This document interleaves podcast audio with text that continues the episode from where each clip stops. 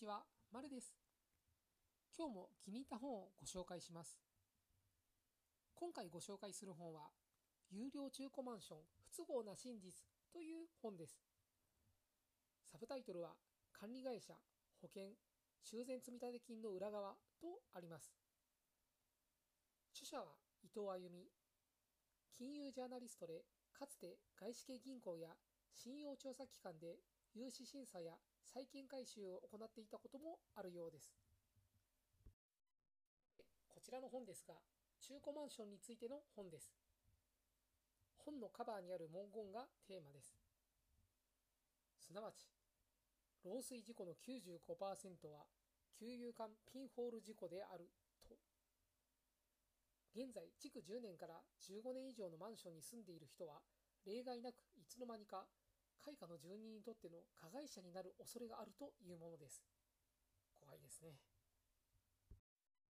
本の内容は著者ご本人の体験談が元となっています。詳しい内容はぜひ本を読んでいただきたいところですが、内容を簡単に説明します。普段お風呂などでお湯を使うとき、そのお湯を通す配管が給油管です。この給油管が経年劣化で小さい穴が開くときがあります。穴が開いたら当然そこから水漏れします。その水漏れにより水が滴って床に落ちます。あなたのお住まいの床は絵画の住人にとっての天井なんで天井から水が滴ってきます。真下にテレビとか布団とかあったら大惨事です。なんじゃこりゃーと騒ぎになりどこから水漏れしたかの位置を確認。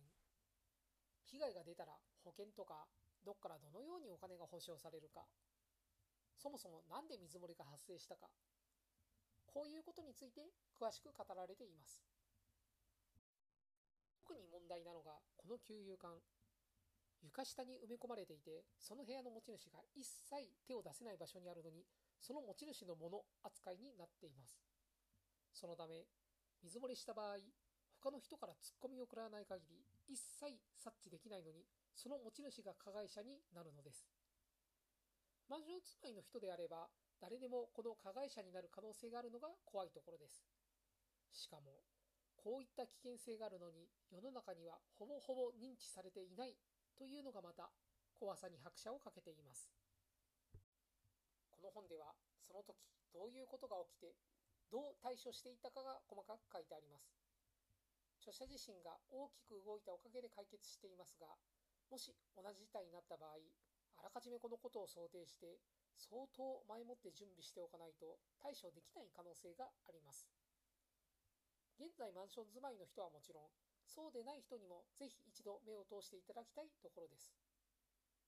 あと余談ですがこの水漏れに関しては日本リニューアルという会社の名前を覚えておくと良いことがあるかもしれません。いつか役に立つと思います。ページ数トータル270ページ程度です。割とさらっと読めてしまうと思いますが、何度か繰り返し読みたい本です。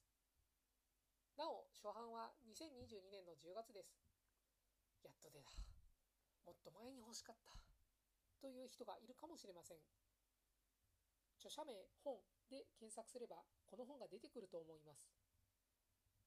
あと、こちらの本も一応電子書籍があり、紙の本よりややお安めです。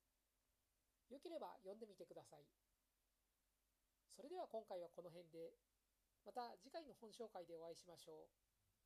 ご清聴いただきありがとうございました。